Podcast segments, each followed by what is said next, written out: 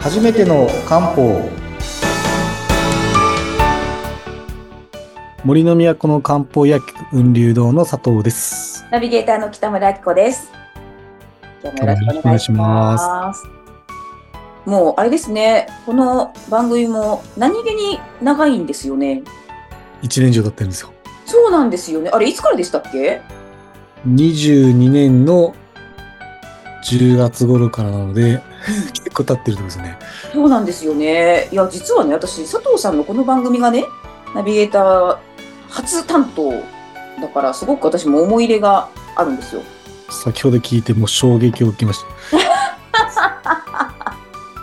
そうなんですよ。初めかて知ったという感じですそうか、もう1年以上経ってし明かされた事実ですね。そうですねうん知りませんでした じゃあ、もうぜひ今後ともよろしくお願いいたしよろします。くお願いしますさあ、今日は今日はどんなお話でしょいや、あの、結構、まあ、一年以上経ったって全然一年、一周年記念も何もしなかったんですけど、う 本当ですね、忘れてた。なんか、それこそ漢方の基本的なお話っていうのなんか、順序、順序立って全然しなかったなと思って、うんちょっといくつか漢方の基本的なお話をうん、まあ、せっかくなので、いくつかお話ししたいなと思っています。ああ、いいですね。なんか、そうそうそう、漢方って奥が深いでしょ？はい。もうこう、今一度、基本的なことを改めて聞くっていうのめちゃくちゃ聞きたいです。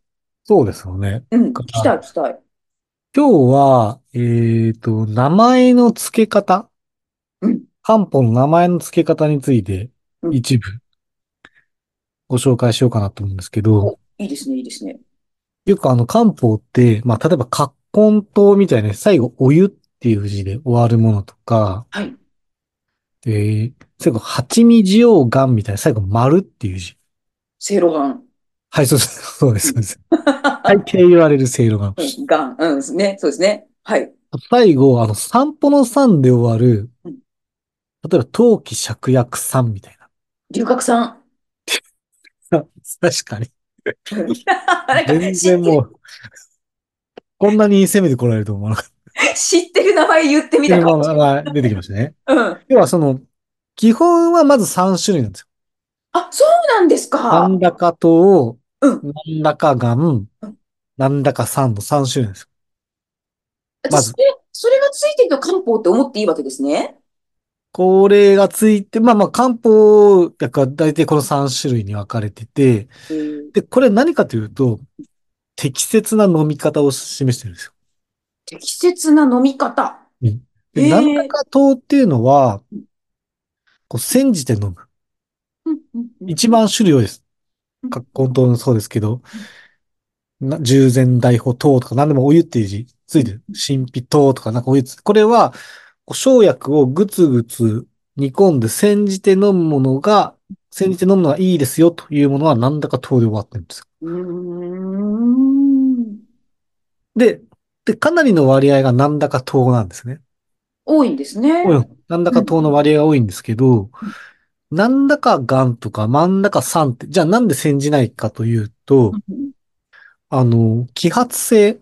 うん要は、えっと、まあ、ぐつぐつ煮込んだ時に欲しい成分が飛んでしまうもの、熱で飛んでしまうものがメインの場合は、煎じたらダメじゃないですか。うん、そうですね。なくなっちゃいますね。なっちゃうので、うん。そういう時は、生薬をそのまま蜂蜜で固めて丸くしてなんだかがんとかうん、生薬をすごい細かく粉末にしてそのまま飲む、なんだか酸っていうものを使うんですね。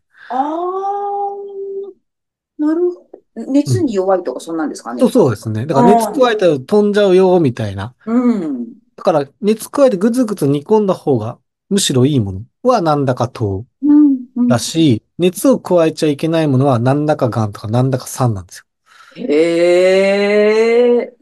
だから今度見てもらうと、うん薬局とか見るといろんなカップ置いてると思うんですけど、はい大抵この3つがなんだか糖とか、なんだかがんとか、なんだか酸ってついてる。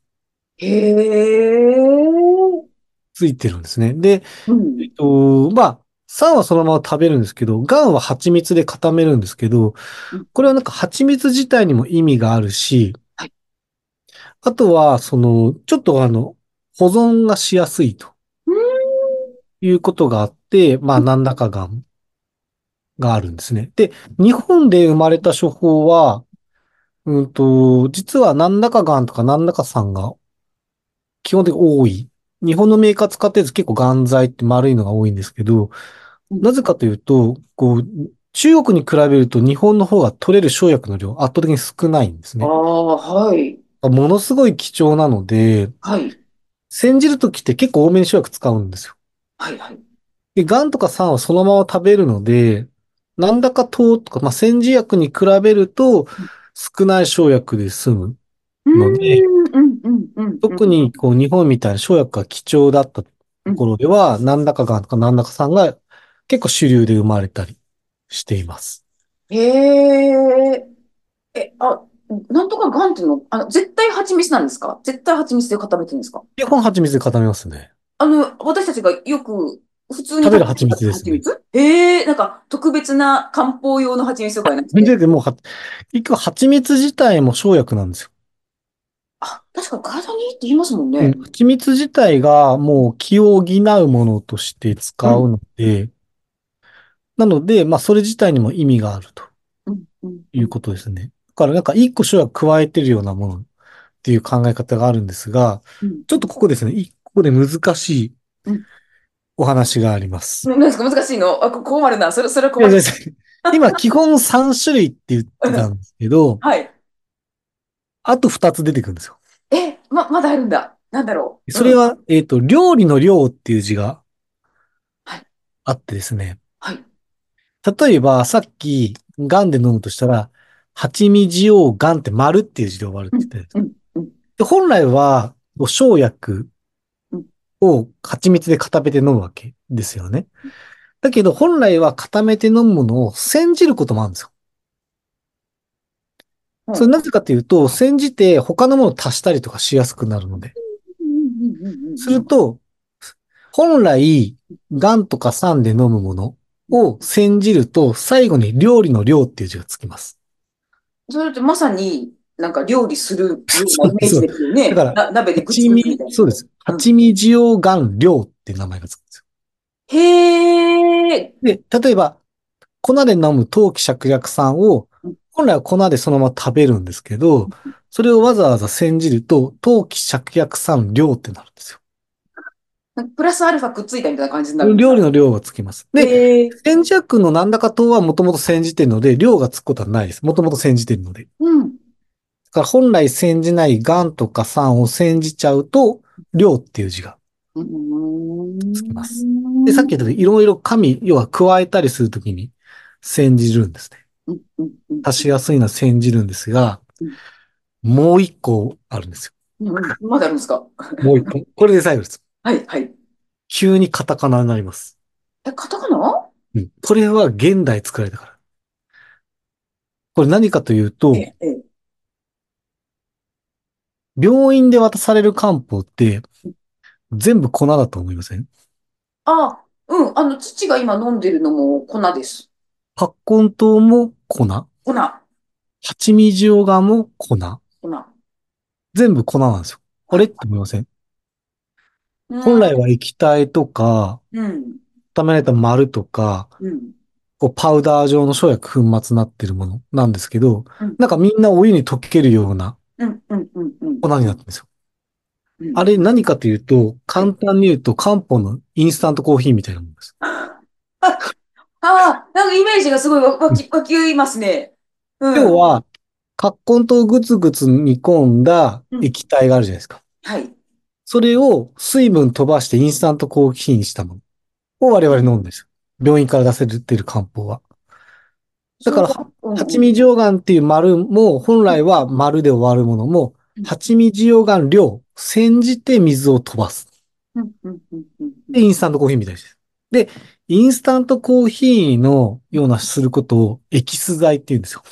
エキス剤。カタカナでエキスって言うんです。エキスって言うんですね。はい。だから、普段我々が煎じて飲むものは葛根糖なんですけどうん、それを、うんと、病院で粉としてもらうときは、葛根糖エキスを飲むんです。粉になってるから。へえ。で、本来は蜂蜜溶岩って言ったら、蜂蜜溶岩の丸のが全然効くんですよ、言っちゃうと。そうなんですね。なんですけど、病院で出されるときは、八味塩丸を煎じるので、まず八味塩丸量ってなるんですね。で、そこをまた水飛ばすので、八味塩丸量エキスってなってるんです いろいろくっついてきた。がん、あの、量とエキスがくっついてるんですよ。あ陶器芍薬散って結構婦人科系で使うんですけど、病院でされる漢方は、陶器芍薬散量エキスってなるんですよ。煎じて水分飛ばす。何でもつい、煎じて飛ばすってなると、量エキスか、まあ、糖エキスっていうのがなるんですね。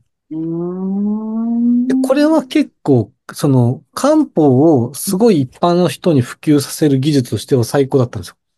うん。気軽に粉で飲めるようになりましたよね。うん本来は煎じたり、はい。ガンとか酸で飲んでたものが、まあ、ガンとか酸はそのままで全然飲みやすいんですけど、うん液体を自分で作って、まあ、要は煎じるって結構大変だったのが、まあ、粉でうん飲めるようになったっていうのはすごい楽なんですね。うん。ただ、一方で、その、どうしても、例えば、えっ、と、か、もともと煎じたものをエキスにするんであれば、結構いいんですけど、さっき言った蜂蜜塩ガンとかうん、陶器芍薬散って本来そのまま生薬食べますよね。そういうものをエキス剤にすると結構成分が減ってしまういうことが分かっていて、本来は、あの、そのまま飲む方がうん。いいですね。だからうちは、蜂蜜溶岩とか陶器芍薬散はそのまんまで出します。要は蜂蜜溶岩は蜂蜜溶岩のまま。うん。陶器芍薬散は陶器芍薬散で出すんです。うん。だからその、煎じてもあんまり成分変わんないものはエキス剤使いますし、それ飲みやすいから使うんですけど、結構その、エキス剤にしちゃうと、本来ある成分がすごい減ってしまうというのが多くて、そういうものに関してはちょっと本来の形を使うということをやってるんですね。だから、あの、ドラッグストアに行った時に、蜂蜜用ガンというものと、蜂蜜用ガン量エキスで全然ちょっと違うよっていうことを。あ、そうなんだ。だからもし両方あるなら蜂蜜用ガンの方がいいです。だそれは生薬のそのままですから。へえ。同じです。陶器芍薬酸も、もし陶器芍薬酸があればそっちの方が効きますよ、やっぱり。そういうことですよね。え、そでも、なんか、え、選べるんですか？その、例えば、ガンっていうのと、ガンエキスっていうのが。もし両方あれば、それは別に選べますよね。あーでだからも、、あのうん。漢方の効き方っていうのは、もう生薬の、うんまあやっぱり、こう、レベルの高さっていうのも、品質のその高さっていうのも影響するんですけど、もう一つはこの加工の仕方っていうのも影響するので、まあちょっとこの二つを見ながら選んでいただければと思います。今日、ええ久々の基本的なお話ですけど、ちょっと命名の仕方ってまだもう一個あるので、次回もちょっと命名のお話したいなと思いますので。はい。なんか、あ、ありがとうございます。あの、選び方？な、名前でもって、なんか、そういう聞く、聞く、こっちの聞くっていうのは、なんか、すごい知っとくといいですよね。そうですね。結構これを知ると知らない違うので。違う違う。へえ、面白かったです、今日の話。よかったです。なんか久々に基本的なお話しましたけど。うん。いやいや、ちょっとまた次回も期待してます。はい。じゃあよろしくお願いします。はい、ありがとうございました。はい。ありがとうございます。